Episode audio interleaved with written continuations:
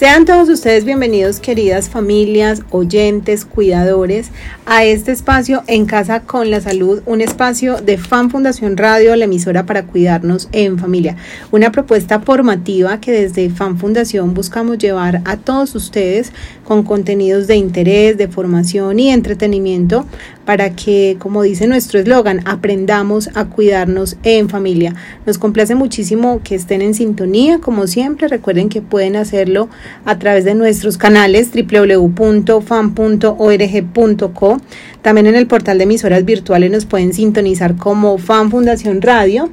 Y las personas que de pronto quieran repetir este y otros contenidos nos pueden buscar en Spotify, como Fan Fundación Radio. Allí pueden descargar el audio, compartirlo a través de WhatsApp, volver a escuchar el programa y sintonizarse con esta propuesta que hacemos con mucho cariño para todos ustedes. Hoy tenemos dos invitadas muy especiales a este espacio en Casa con la Salud, con quienes hablaremos de un tema que seguramente para muchas de las mamás especialmente que nos escuchan, que están en embarazo, pues va a ser de gran pertinencia porque vamos a hablar acerca de la alimentación en la mujer gestante, en ese periodo tan importante, tan crucial en la vida de los seres humanos. Pero para ello tenemos dos invitadas súper especiales que ustedes seguramente van a reconocer, nos han acompañado en otros espacios y vamos a darle la bienvenida a cada una de ellas. Alejandra y Juliana, bienvenidas a este espacio en Casa con la Salud. Muchísimas gracias Angélica de nuevo estar en este programa tan especial donde hablamos de temas tan importantes y eh, también escuchamos a las familias, ¿cierto? Eh, de nuevo entonces eh, les recuerdo, mi nombre es Alejandra Vergara, en este momento estoy en la modalidad 8 horas con la fundación en varias, varios barrios de nuestro amado Medellín y trabajando siempre con mucho amor por nuestra niñez. Y es que eso, eso es lo que caracteriza Alejandra a este equipo de fan, el, el amor, el compromiso, la responsabilidad y ese gran sentido social que tenemos para el trabajo con las comunidades. Y también tenemos una invitada que nos acompaña el día de hoy, Juliana. Bienvenida a este espacio en Casa con la Salud.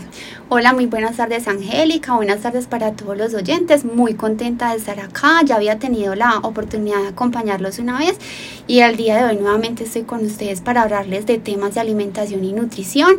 Eh, mi nombre entonces es Juliana Bedoya, yo soy nutricionista dietista de Fan Fundación desde hace seis años y muy contenta trabajando en esta entidad. Excelente, Juliana. Y como lo decíamos hace un momento, pues hoy tenemos un tema de gran interés especialmente para las mujeres. Obviamente no es solo exclusivo para ellas porque sabemos que la gestación es un proceso que involucra a la familia. Cuando hablamos del embarazo, hablamos del papá, de la, de la abuela, de la tía, de ese cuidador cercano que está a esa mamá. Y este tema es absolutamente clave porque creo que es una de las etapas que más cuidado requiere por la condición, ¿cierto?, de la gestación, porque hay cambios hormonales, hay cambios físicos, hay cambios mentales, emocionales, y pues qué bueno tener como herramienta una alimentación adecuada, una alimentación saludable que ayude no solo al bienestar de la mamá, sino de ese niño. Empecemos entonces hablando acerca de, de la historia. Nos gusta hacer un poquito de historia, Juliana, y qué ha pasado a lo largo del tiempo con las mujeres en este proceso de la alimentación? Bueno, Angélica, eh, veíamos que antes la mujer era encargada como de toda la maternidad y se enfocaba como en esto. Desde hace algunos años ha habido muchos cambios a nivel familiar, a nivel cultural, a nivel de política, a nivel económico que ha incursionado a la mujer en el mercado, ¿cierto? Entonces, eh, a pesar de que la ha incursionado en el mercado, también tiene el reto de lo que es la maternidad. Entonces es un reto que no solamente es para la mujer, sino que como tú decías ahorita, para todas esas personas que acompañan a esa mujer, que son su pareja, el núcleo familiar, sus mismos compañeros de trabajo y en general de toda la sociedad. Eh, también es importante recordar que este tema no solamente es importante para estas personas que lo acompañan, sino para todas las personas responsables de elaborar esas políticas públicas e implementarlas, porque es un tema en el que deberían garantizarle todos los derechos, tanto a la mujer como al niño. Importantísimo el derecho a la alimentación porque es un derecho vital. Entonces es un momento en el que no solamente es importante eh, la alimentación en la mujer gestante, sino también una posibilidad para que la familia y tanto esa mujer puedan adquirir mejores hábitos alimentarios, hacer una evaluación de sus eh, hábitos y pues tomar mejores decisiones en el momento de, la alimentación. Angélica, súper importante recordar eh, que el tema de la alimentación saludable es importante en todas las etapas de la vida, pero en esta etapa en esencial porque si una madre gestante tiene un estado nutricional, sea con un déficit o con un exceso, eso puede traer complicaciones en el embarazo, tanto para la mamá como para el niño. Entonces, es fundamental que la mamá tenga una adecuada alimentación desde el momento preconcepcional, o sea, antes del embarazo, durante el embarazo y después del embarazo para el tema de la lactancia materna. Y eso que mencionas, Juliana y Alejandra, es muy importante porque justamente una de las apuestas de este espacio es que las familias, los cuidadores, los agentes educativos, tomemos conciencia de lo que es la alimentación saludable, o sea, de tener en cuenta esas premisas de la buena alimentación, de los hábitos de vida que cuidan nuestra salud. Y creo que es momento para que recordemos un poquito qué consideraciones debemos tener en cuenta sobre esa alimentación saludable. Hagamos un poquito como historia y recordemos cuáles son esas premisas de, de una buena alimentación. Bueno, tenemos que tener en cuenta que la alimentación saludable no es solo para las mamás gestantes, ¿cierto? Ni lactantes, es para absolutamente todo tipo de población. Y entendemos como alimentación saludable una alimentación que sea equilibrada, que sea de calidad y que sea con una cantidad adecuada para la población a la cual va dirigida. Específicamente para la población que es gestante, tenemos que mirar varias cositas, ¿cierto? Las necesidades individuales de las calorías y de los nutrientes que tenga esta gestante. No una gestante eh, enflaquecida va a tener la misma cantidad de calorías y de nutrientes eh, que una mm, que esté normal u otra que esté en sobrepeso. Que tenga otra condición distinta. Exactamente. Entonces, eso varía dependiendo del individuo y varían también la necesidad de nutrientes. Dependiendo de esa alimentación que la mamá en este momento tiene, va a variar los nutrientes que va a necesitar también la suplementación de estos, ¿cierto? Y también es necesario ver la ganancia de peso que requiere tener esa madre en ese momento de la gestación. Lo mismo que decía ahorita, no va a ser la misma ganancia de peso de una mamá que está en déficit a una mamá que está con sobrepeso o en normalidad. Va a cambiar mucho, ¿cierto? Entonces hay que tener en cuenta estos tipos de cosas y además hay que tener en cuenta el contexto en el que se encuentra ese individuo, esa mamita, ¿cierto? Porque si es una mamá de escasos recursos, con difícil acceso a los alimentos, obviamente va a cambiar también las necesidades nutricionales, ¿cierto? Pero si es una mamá que tiene buen acceso a los alimentos, que está bien económicamente y dependiendo también de la cultura, porque la cultura también varía mucho. En las culturas no todos comen arepa como nosotros los paisas, todos es variadita la comida. Cierto, es muy variada la comida, entonces vamos a tener diferentes tipos de necesidades nutricionales. Entonces, en este caso, eh, por eso hablamos de alimentación saludable dependiendo del individuo.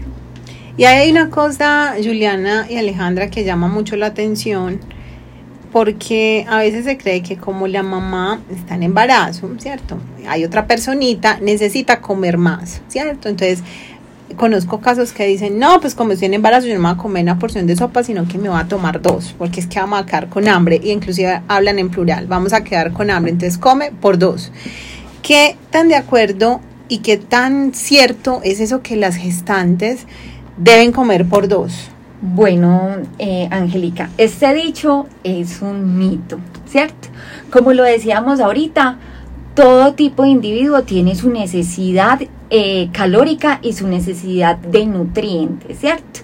Que dicen, ay no, entonces yo voy a comer por dos y se lo toman muy en serio, pero en realidad son los antojos que quiere la mamá estar comiendo y quiere eh, comer eso y luego más tarde quiere comer lo otro, ¿cierto? Y no, y entonces escudan que porque es el bebé el que, el que tiene hambre, que quiere comer, sí, como que van a ser boquiabiertos si no le damos... Eso, si no se, si no se cumple el si no calmamos el antojo, sí. Exactamente, pero cada mamita, como lo decía ahorita, tiene su necesidad calórica y su necesidad de nutrientes.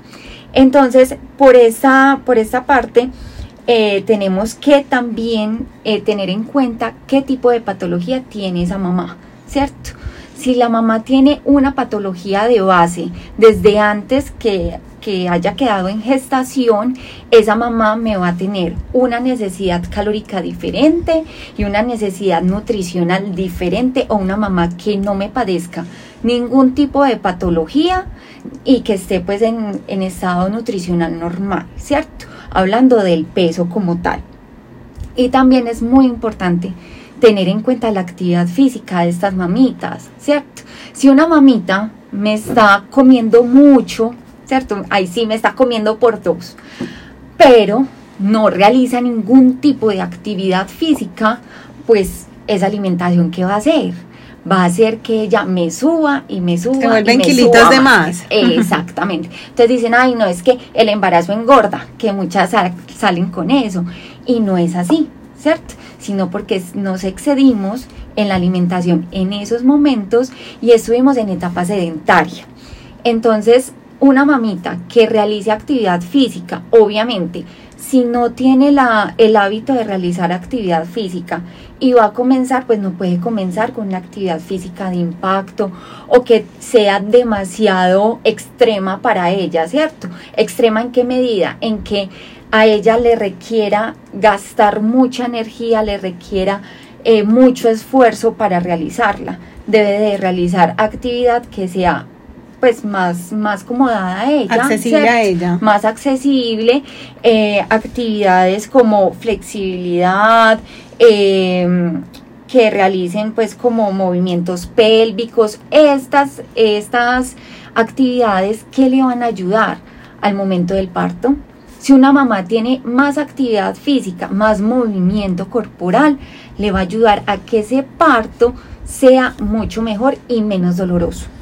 Muy bien, Alejandra. Bueno, vamos a ir a nuestro primer corte comercial y cuando regresemos vamos a hablar de cuáles pueden ser esas complicaciones en las mamás que tienen bajo peso o por el contrario sobrepeso y obesidad. Y vamos también a identificar un poco entonces cómo debe ser ese incremento digamos apropiado de, de los kilitos que obviamente sí se van a ganar pero cómo hacerlo de una manera balanceada y saludable. Ya regresamos más cerca de ti y tu familia.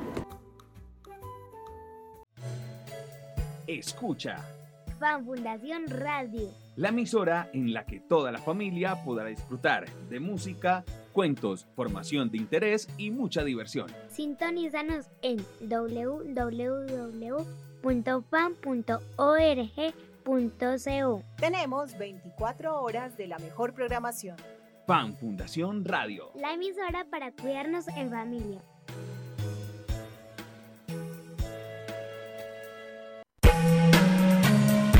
Enamórate de dar paciencia. Te hará más fortaleza que una lata de espinacas. Te lo recomienda Fundación de Atención a la Niñez, FAN.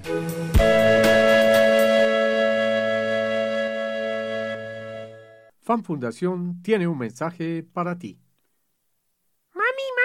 Vamos a comer. Claro, hijo, vamos a comer unos ricos y deliciosos alimentos para que crezcas fuerte y saludable. Pero antes, no olvidemos que para nuestra salud cuidar, nuestras manos limpias deben estar. Este es un mensaje de Fan Fundación para la promoción del cuidado de los niños y las familias. En Fan Fundación Radio estás escuchando En Casa con la Salud.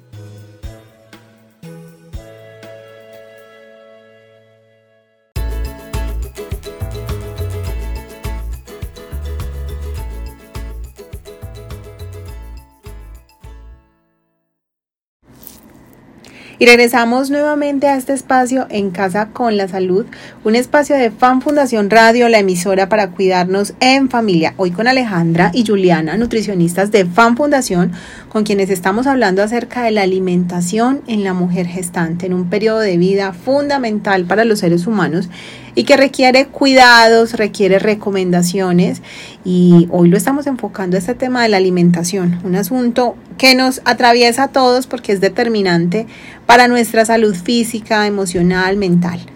Bueno, Alejandra, estábamos hablando acerca de las complicaciones que se pueden presentar con las mamás que puedan tener bajo peso o que por el contrario se suban mucho de peso, ¿cierto? O sea, debe haber como un balance. ¿Qué podemos decir frente a esa situación? Exactamente. En ambos casos hay muchísimos riesgos, no solo para la madre, sino para el hijo, ¿cierto? Ese binomio tienen los riesgos altísimos en ambos casos. Estos dos extremos nos pueden generar eh, resultados muy negativos a nivel fetal. Entonces, ¿qué pasa? Una mamá con desnutrición o con poca ganancia de peso me va, se me va a ver como reflejado en la restricción del crecimiento intrauterino. Es decir, que va a haber un niño que va a estar o prematuro o que me van a hacer bajo peso o con alguna complicación en su salud o incluso tiene riesgo de muerte, ¿cierto? Entonces, por ese lado, eh, una mamá con desnutrición puede afectar bastante a su niño, ¿cierto?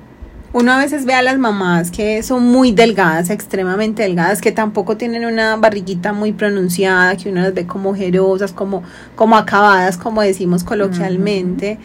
Eso quizás puede estar relacionado con una baja de peso, con que no se está alimentando bien. Exactamente, como te decía también, y ahorita lo vamos a hablar, de cuánta cantidad de nutrientes y de calorías necesita esa mamá con eh, riesgo de bajo peso, ¿cierto? Enflaquecida. Entonces, una mamita que la veamos así flaquita, que esté ojerosa, que se vea tan cansada, que tiene signos de enflaquecimiento, tiene que recurrir a un manejo nutricional. ¿Por qué? Porque ahí no solo está peligrando la vida de ella, sino que también está peligrando la vida de ese bebé. ¿cierto? Porque también peligra la vida de la mamá debido a que puede padecer de varias hipoglicemias en el transcurso de su gestación y de la pérdida de varios tipos de nutrientes, como cuáles, como el hierro, y puede caer en una anemia, ¿cierto? Entonces, por la parte de enflaquecimiento tenemos estos riesgos. Ahora, por la parte de una mamá con sobrepeso u obesidad, también tiene un mayor riesgo en la madre de contraer hipertensión. Es decir, la hipertensión en el embarazo se llama preeclampsia. Preeclampsia. ¿Cierto? Que la preeclampsia, ¿qué es? Una presión alta con proteinuria. ¿Qué es proteinuria? Salida de proteína por la orina. ¿cierto? Ah, Quiere decir que sus riñones no están filtrando adecuadamente y están dejando salir la proteína que consumió por orina y no está llegando esa proteína a donde debe llegar, que es a formar tejido, ¿cierto? Entonces, mamita con preeclampsia puede también llegar a una eclampsia si no se cuida, ¿cierto? Si empeora. ¿Y qué es una eclampsia?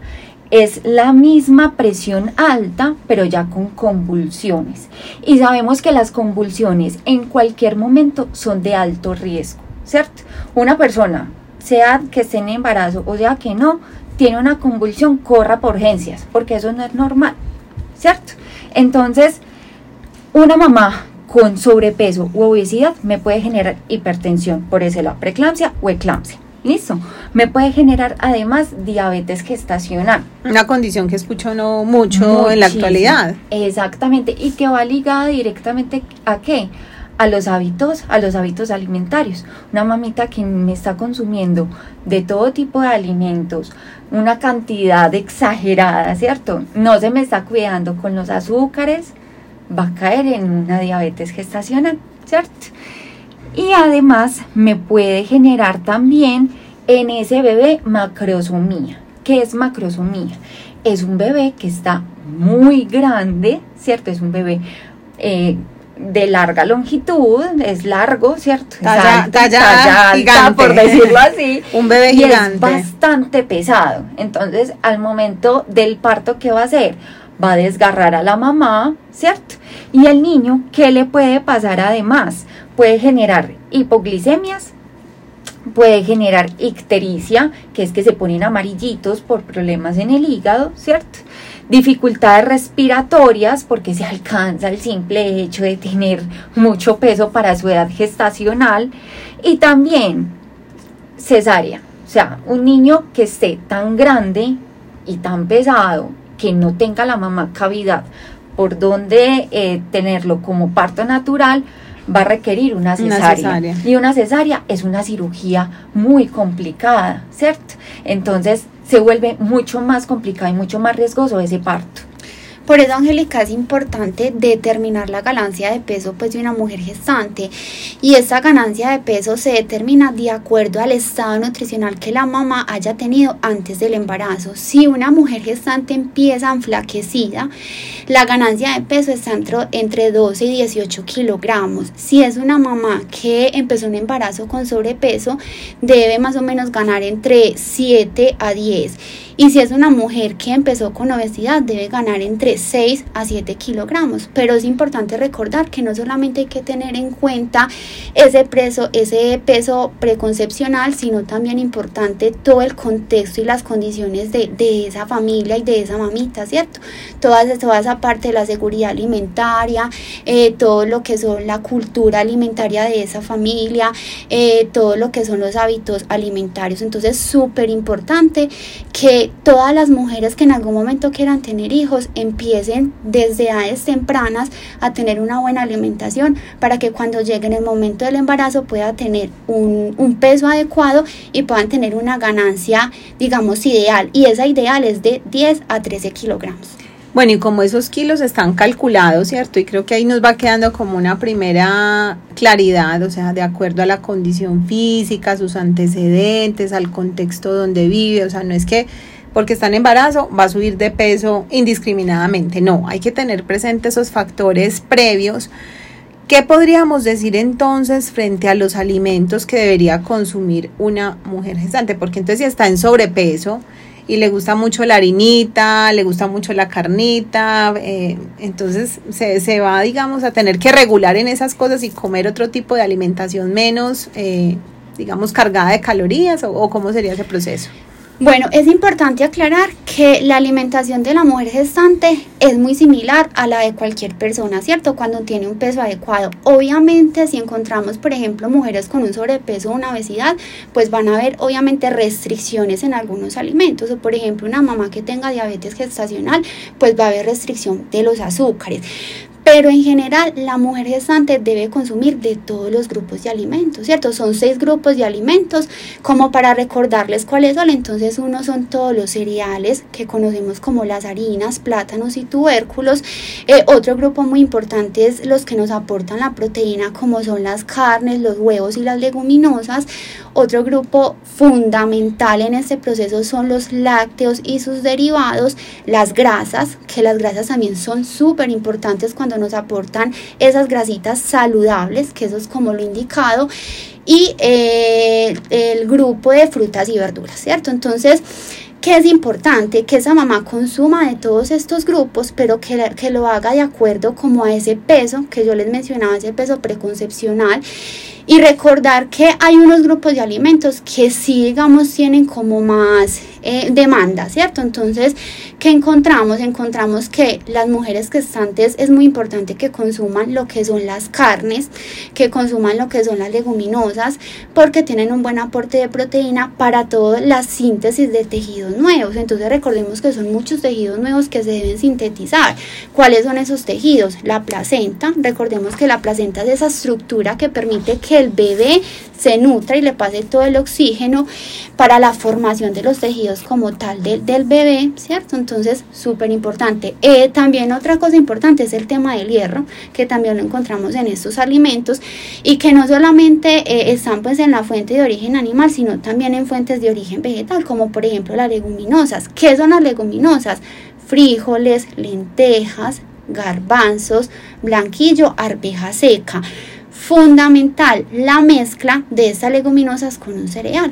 ¿Por qué? Porque las leguminosas en su proteína cuando se comen solitas no se absorben totalmente, pero al, al unirla con un cereal hace que esa proteína se vuelva de alto valor biológico, es decir, que se absorba muchísimo mejor y se absorbe pues más la proteína. O sea, esa mamita que va a comer lentejas, que va a comer frijoles, dice, no, me voy a comer más bien estos frijolitos solitos sin arroz porque es una harina que a veces uno escucha para no comer. Lo, lo, ideal es mezclarlos para que se aproveche mejor como esas propiedades. Así es. Igualmente las leguminosas tienen un hierro hemo, un hierro no hemo, qué pena, que es un hierro que no se absorbe fácilmente. Entonces, además de la mezcla vegetal que hay que hacer con los cereales, es muy importante adicionar un alimento, una fruta, una verdura que sea fuente de vitamina C.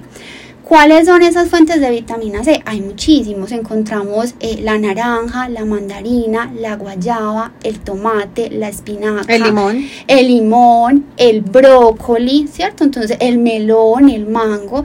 Entonces se deben consumir de esa manera combinados para que haya una mejor absorción tanto de la proteína como del hierro. Súper importante el hierro para que puedan llevar oxígeno al bebé, ¿cierto? Entonces, fundamental. Eh, otro grupo que también se debe aumentar el consumo, porque hay unas demandas más grandes, es el grupo de los lácteos y sus derivados, ¿cierto? Muy importante por el tema del calcio. Entonces, el lácteo no solamente me va a aportar una proteína de alto valor biológico que se va a absorber muy fácilmente, sino también que me va a aportar ese calcio, ¿cierto? Súper importante para evitar que la mamá presente, como ahorita decía Alejandra, esas complicaciones de la preclancia y la eclancia que son conocidas como presiones altas, pues como con otras complicaciones. Eh, también es muy importante porque la mamá debe guardar estas reservas de calcio para el momento de, la lactancia materna. Entonces ella guarda en su tejido óseo o su tejido esquelético el tema pues del calcio, el mineral del calcio. Eh, también muy importante el consumo de frutas y verduras. ¿Por qué? Porque las frutas y verduras me van a aportar unos micronutrientes que también hay mucha demanda en el momento de la gestación. ¿Cuáles encontramos? La vitamina A, por ejemplo, el ácido fólico. Entonces, eh, digamos que estas, estas frutas y verduras me van a ayudar no solamente al tema entonces de que me va a aportar esos micronutrientes, sino también que me está aportando sustancias que no son nutritivas, pero que tienen un beneficio específico para la salud y que eso lo que puede hacer es evitarme contraer muchísimas enfermedades.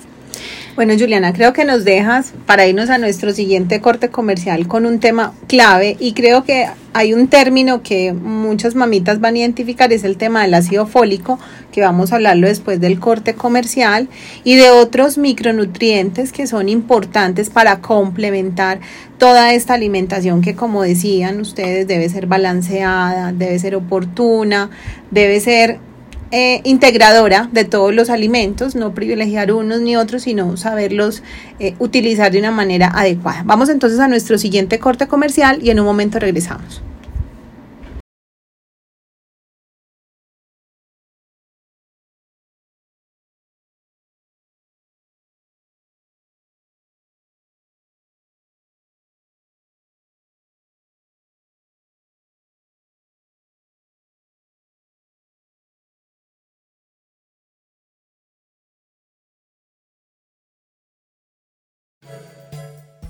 En Fan Fundación Radio estás escuchando En Casa con la Salud.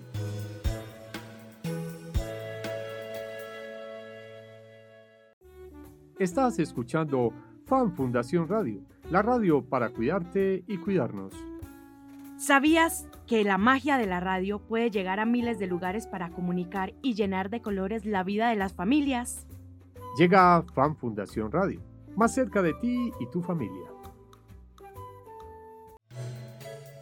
Escucha. Fan Fundación Radio. La emisora en la que toda la familia podrá disfrutar de música, cuentos, formación de interés y mucha diversión. Sintonízanos en www.fan.org.co. Tenemos 24 horas de la mejor programación. Fan Fundación Radio. La emisora para cuidarnos en familia.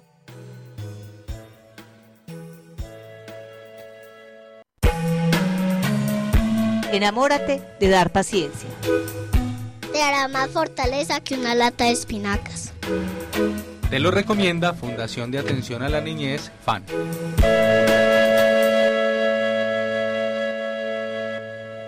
FAN Fundación tiene un mensaje para ti. Mami, mami, vamos a comer. Claro, hijo, vamos a comer unos ricos y deliciosos alimentos para que crezcas fuerte y saludable. Pero antes, no olvidemos que para nuestra salud cuidar, nuestras manos limpias deben estar. Este es un mensaje de Fan Fundación para la promoción del cuidado de los niños y las familias. En Fan Fundación Radio estás escuchando En casa con la salud.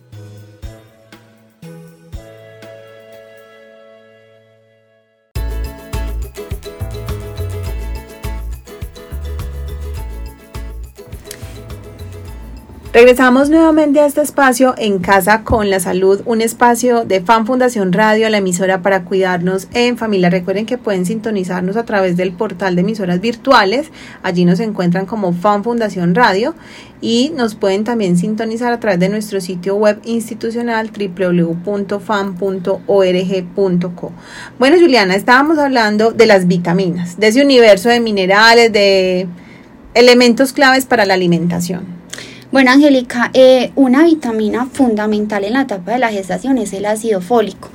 El ácido fólico es conocido como la vitamina B12, es una vitamina del complejo B, súper importante para el tema del ADN para evitar las malformaciones fetales. Una de ellas muy conocida y es la espina bífida, que es una malformación que se da en la columna. Otras también que son muy usuales cuando hay de pronto deficiencia de ácido fólico y son las malformaciones que se dan a nivel cardíaco. Entonces, muy importante, eh, los alimentos fuente de ácido fólico eh, los cuales los encontramos en las carnes, el hígado, los encontramos en verduras de hoja verde, eh, los encontramos también en las espinacas, por ejemplo, ¿cierto? Fundamental entonces esto para evitar todas esas malformaciones. Eh, otra vitamina muy importante es la vitamina D. La vitamina D está en alimentos como por ejemplo la leche, el huevo y el hígado, pero cabe aclarar que así consumamos de estos alimentos y no nos exponemos al sol, esa vitamina D no va a ser absorbida y va a ser utilizada por el organismo. Entonces es muy importante que además de consumir estos alimentos que contienen esa vitamina, regularmente, regularmente recibamos el solecito, ¿cierto? Para que se convierta, digamos, en una forma en que el organismo pueda utilizarla. No requiere suplementación.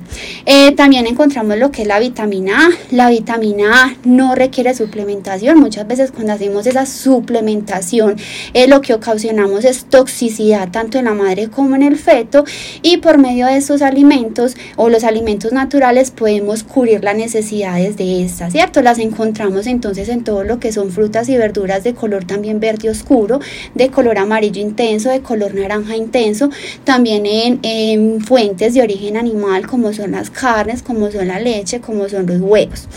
Eh, otra vitamina importante es la vitamina 6, que es la piridoxina, tampoco requiere suplementación, la encontramos también en fuentes de origen animal, como por ejemplo la carne de res, el pollo, la carne de cerdo.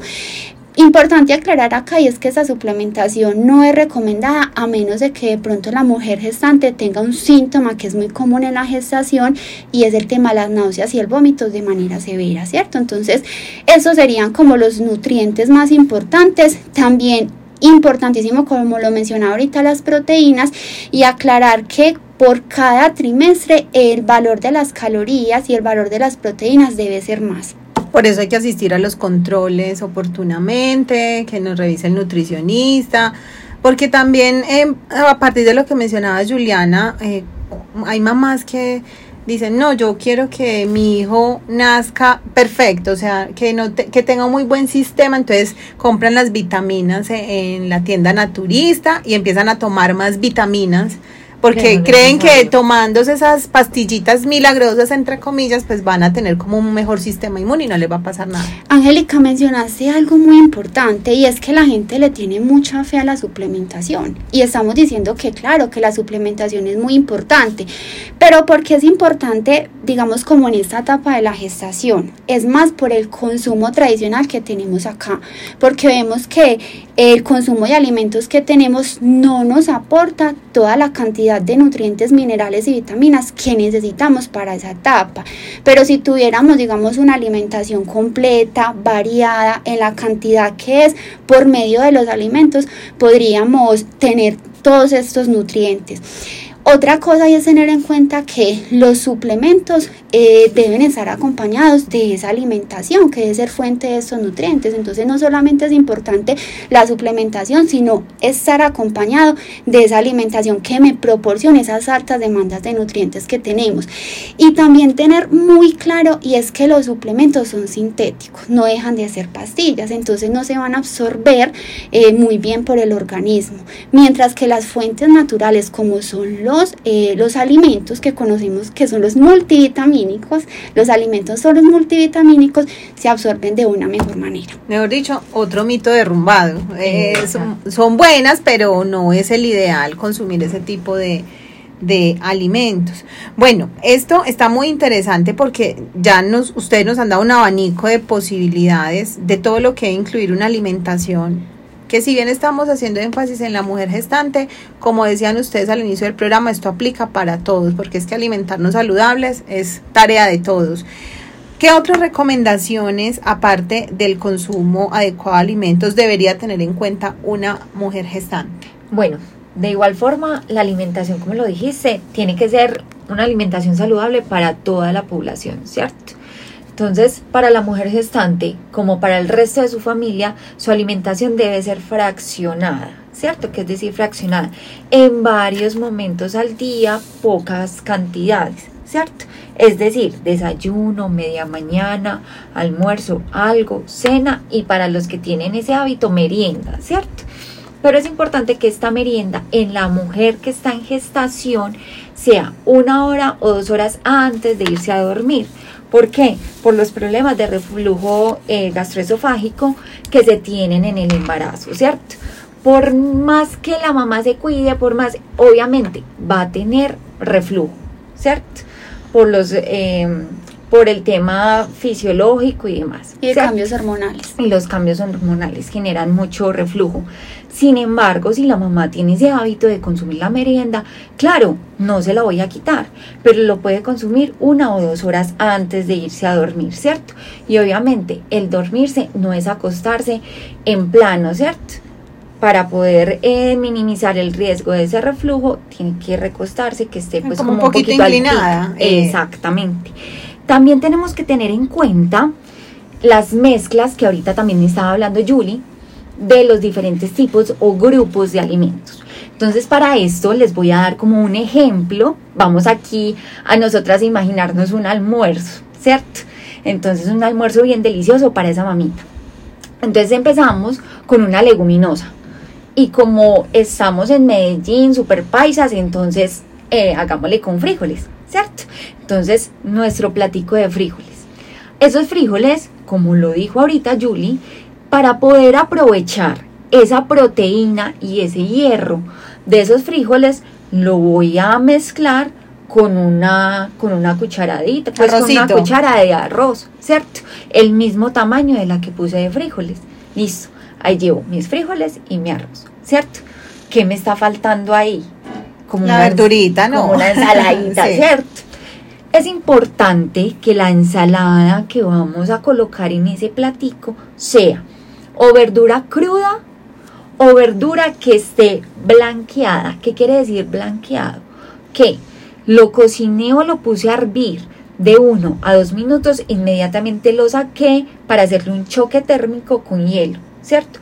Ahí qué hago? Detengo la cocción de mi verdura para que no se me pierdan los nutrientes de esta.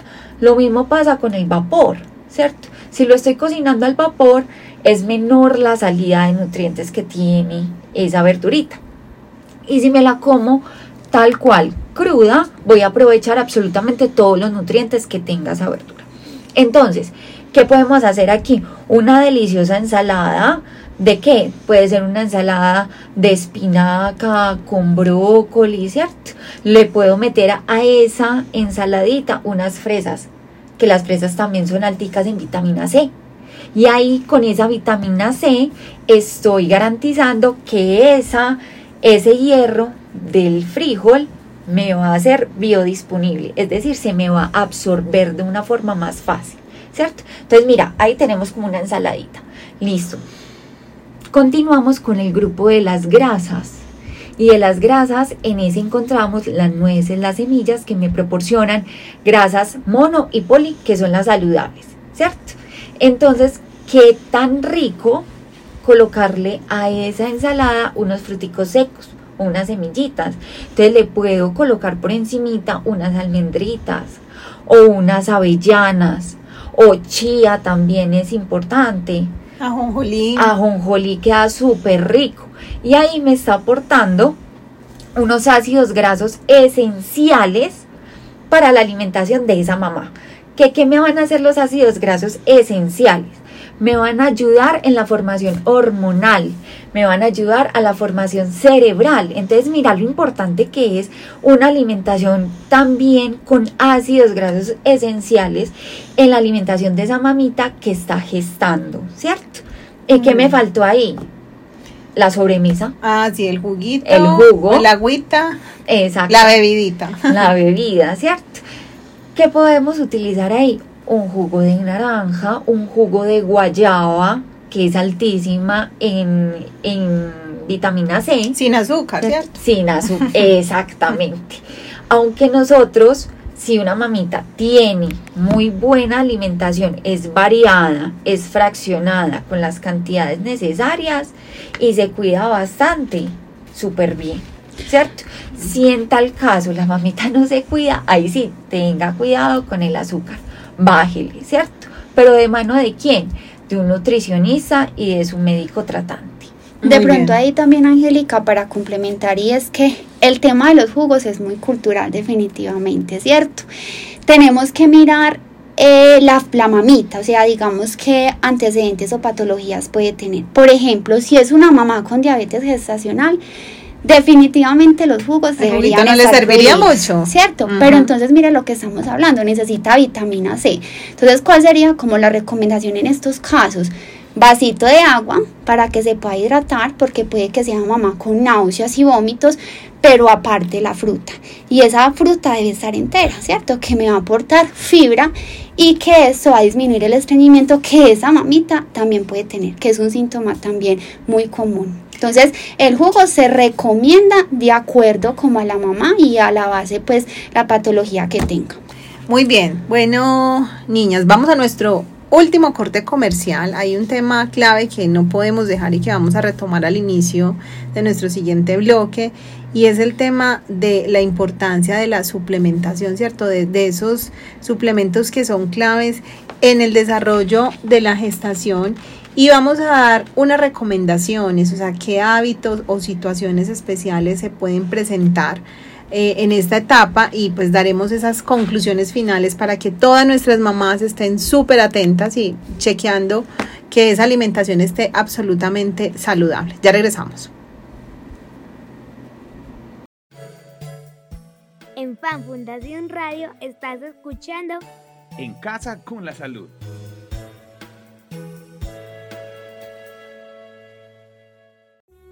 Estás escuchando Fan Fundación Radio, la radio para cuidarte y cuidarnos.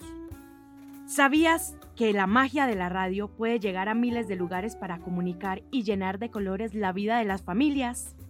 Llega Fan Fundación Radio, más cerca de ti y tu familia. Escucha. Fan Fundación Radio. La emisora en la que toda la familia podrá disfrutar de música, cuentos, formación de interés y mucha diversión. Sintonízanos en www.fan.org.co. Tenemos 24 horas de la mejor programación. Fan Fundación Radio. La emisora para cuidarnos en familia.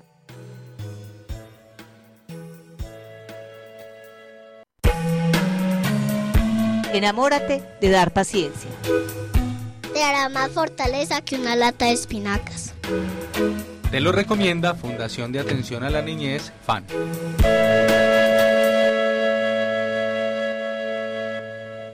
FAN Fundación tiene un mensaje para ti. Mami, mami, vamos a comer. Claro, hijo, vamos a comer unos ricos y deliciosos alimentos para que crezcas fuerte y saludable. Pero antes, no olvidemos que para nuestra salud cuidar, nuestras manos limpias deben estar. Este es un mensaje de Fan Fundación para la promoción del cuidado de los niños y las familias. En Fan Fundación Radio estás escuchando En casa con la salud.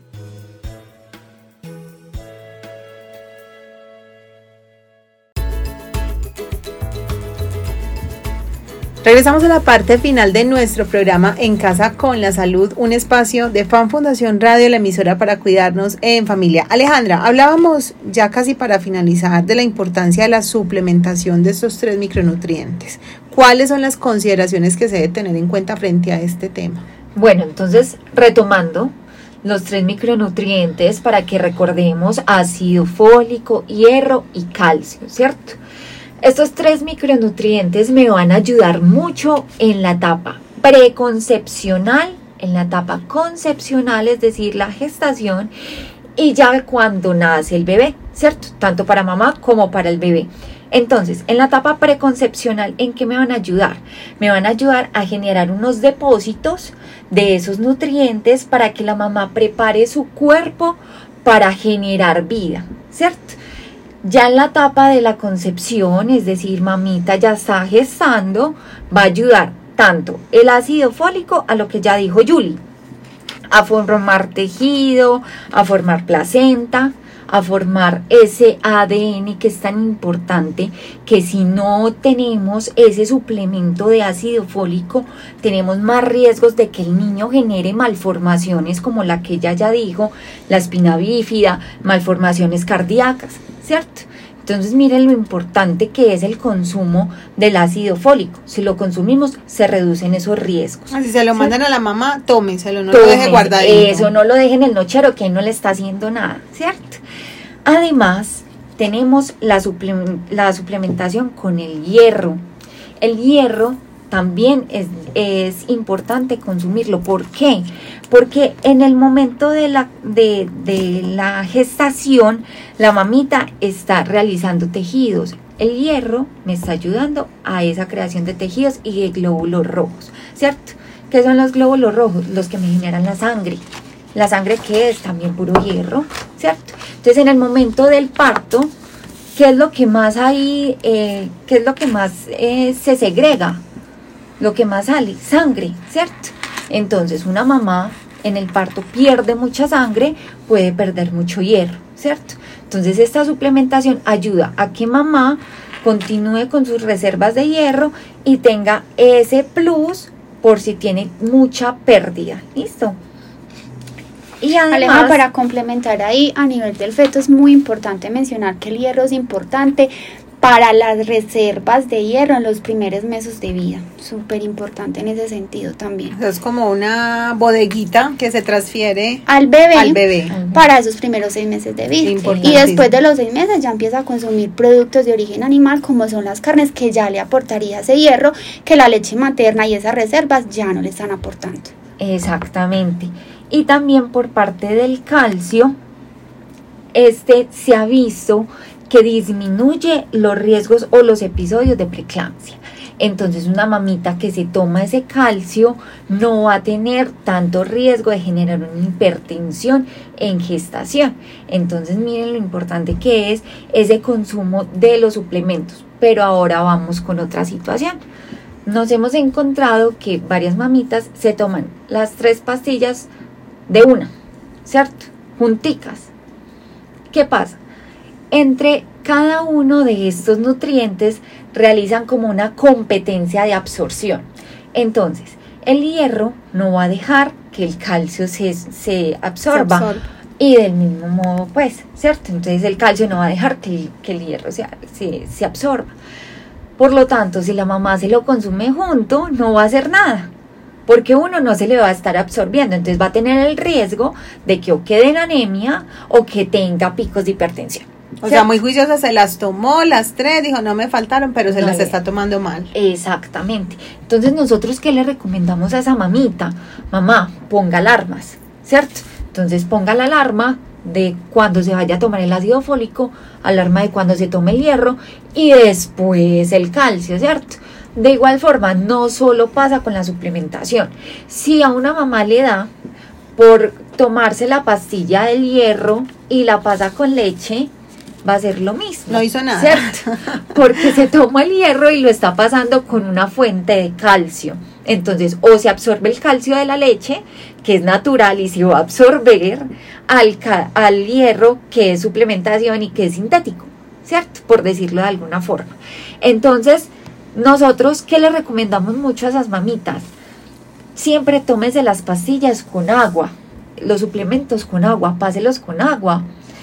Y luego, ya y sí, consume el, el resto de los alimentos para que todo lo que consuma en el día, tanto suplementación como alimentación natural, sea absorbido de una forma adecuada. Muy bien. Bueno, ya que estamos prácticamente en la recta final de nuestro programa, Juliana y Alejandra, hablemos de un tema que no podemos dejar por fuera y es el tema de los hábitos o situaciones especiales que se pueden presentar en esta etapa de la gestación y que pueden afectar la salud tanto de la mamá como del bebé. Bueno, Angélica, conocemos dos hábitos que pueden eh, afectar negativamente esa nutrición del bebé y es el hábito de fumar. Definitivamente una mujer gestante no debería fumar. ¿Por qué? Porque todos los tóxicos que tiene eh, estas sustancias y el cigarrillo tradicional va a dañar el sistema circulatorio. Recordemos que por medio del sistema circulatorio o de la sangre se pasan lo que son todos los nutrientes y el oxígeno de la madre al bebé. Entonces vamos a tener bebés con bajo peso, vamos a tener bebés con eh, retraso en el crecimiento intrauterino y posiblemente muertes neonatales y de niños menores de 5 años. Entonces, importantísimo dejar el hábito de fumar, pero si es una mujer fumadora debe tener atención por toxicología y apoyo psicosocial. Eh, también encontramos otro hábito que es el hábito del consumo de bebidas alcohólicas. la mamá que toma la cervecita, la, aguardiente. Sí, cuando no es mucho puede tener interferencia en el tema también de la nutrición del bebé. Eh, porque pasa directamente el alcohol a través de la placenta, entonces se puede generar niños prematuros, niños con bajo peso, también retraso en el crecimiento, pero cuando son mamás que ya tienen un consumo excesivo de alcohol, se puede generar mucho, muchas cosas más delicadas, como por ejemplo malformaciones del bebé, eh, malformaciones en el tema de los ojitos, eh, hasta retraso mental. Entonces, no hay ningún nivel seguro de consumo de alcohol. Si tenemos mamás que les gusta tomar, entonces la idea también es que eh, las vea psicosocial y que también sean atendidas por toxicología. En este caso quisiera aportar también en el tema de las mamás que están em, con, las sustancias psicoactivas, es decir, que están fumando, consumen drogas. exactamente, que están consumiendo drogas en el momento de la gestación. Este es supremamente eh, preocupante, ¿cierto? Porque cuando la mamá consume, tiene ese síndrome de abstinencia, ¿cierto?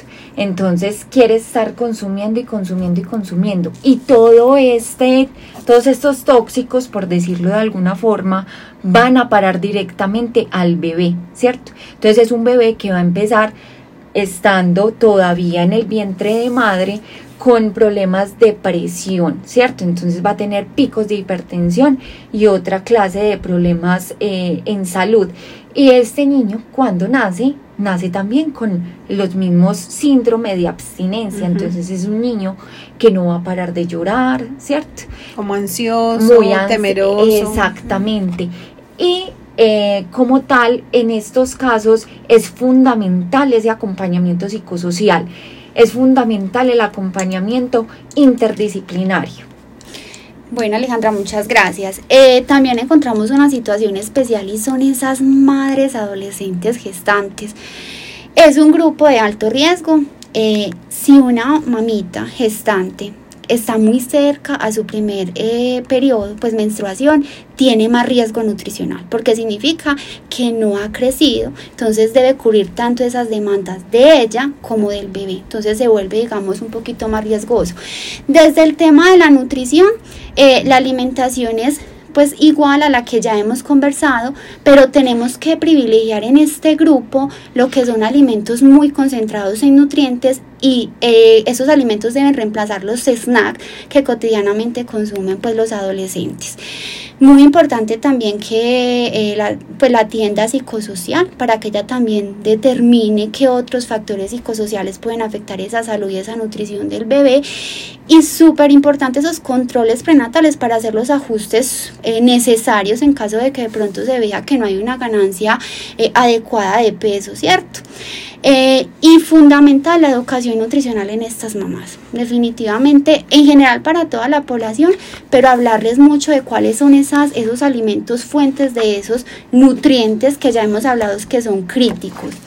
Angélica, mencionabas ahorita el tema de síntomas. Hay unos síntomas que son muy comunes en la gestación. ¿Cuáles son esos síntomas? Las náuseas, el vómito, eh, el reflujo gastroesofágico y el estreñimiento. La náuseas y el vómito, digamos que no se considera un problema, sino es algo muy severo, ¿cierto? Entonces, eh, se pueden dar algunas recomendaciones para que se mitigue el síntoma como tal. ¿Cuáles pueden ser esas recomendaciones? Una, eh, consumir un pedacito de pan o una galleta eh, antes de que la mamá se levante. Otra recomendación es chupar hielito o paleta, eh, consumir jengibre durante el día, que puede ser incorporado dentro de preparaciones o en infusiones, eh, evitar olores muy fuertes y fraccionar la alimentación del día en porciones mucho más pequeñas. Como les decía ahorita, menos de que la mamá tenga de pronto unos vómitos y unas náuseas severas, ya entonces sí necesita manejo médico y manejo pues como hospitalario, pero si es algo digamos muy leve, pues con esas recomendaciones se puede mitigar. Eh, otro lo de reflujo gastroesofágico, entonces el reflujo tampoco se considera un problema a menos de que la calidad de la alimentación de esta mujer se vea afectada. ¿Cuáles son las recomendaciones a nivel eh, nutricional y estilos de vida? Entonces, una recomendación es evitar el consumo de alimentos grasos, evitar el consumo de, alimentos muy azucarados, eh, porcionar, como ya te había dicho, los alimentos y mantener una posición vertical o sentada después de comer y no acostada. Y por último está el estreñimiento, que el estreñimiento se da porque la motilidad eh, del intestino disminuye, entonces es más difícil que las, pues que salga como que un tránsito los desechos, exactamente. Entonces, ¿qué es importante? Tres cosas, cereales integrales, pues aumentar el consumo de cereales, muy buen consumo de agua, eh, frutas y verduras. Ahí está, digamos, la clave de una muy buena alimentación. Bueno, niñas, nos resta un minuto ya pues para la conclusión final de este programa y para esa invitación que queremos dejarle a todas nuestras mamitas que están en gestación y que escucharon este programa y se van muy movidas con la importancia de esta alimentación para el desarrollo de su bebé que viene en camino. Como una conclusión muy grande y muy general es que este tiempo de gestación es un tiempo para mejorar los hábitos alimentarios, ¿cierto? Para ser consciente de que estoy comiendo y que no solo me va a beneficiar a mí, sino a ese bebé que viene en camino, ¿cierto? Y que no solo también la, la, el manejo de gestante es de una sola persona como el ginecólogo, sino que es manejo interdisciplinario, porque por esa mamá tiene un contexto y dependiendo de ese contexto me va a generar una gestación saludable o no. Muy bien, Juliana, ¿qué podemos bueno, decir? Yo podría agregar también que además de la alimentación y la actividad física, que son muy importantes en esta etapa, es también en el momento de la alimentación generar espacios placenteros y tranquilos para el consumo de la familia.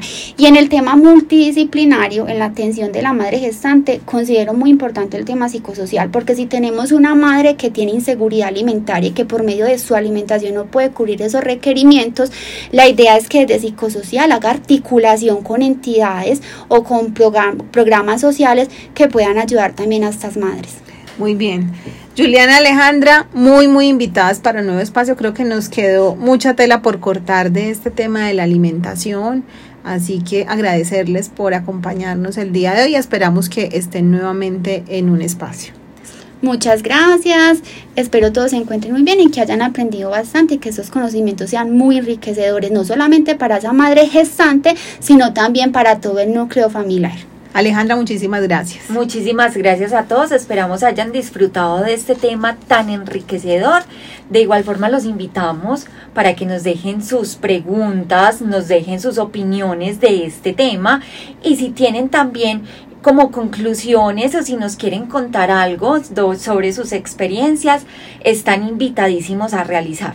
Así es, a todos ustedes queridos oyentes, muchísimas gracias por acompañarnos. Recuerden que en nuestras redes sociales en Facebook, Fan Fundación Radio y Fan Fundación, nos pueden dejar sus comentarios, sus conclusiones y darle me gusta a la publicación donde aparecen nuestras invitadas, los enlaces que complementan este tema formativo tan importante para toda la familia. A todos ustedes muchas gracias y nos vemos en una nueva ocasión.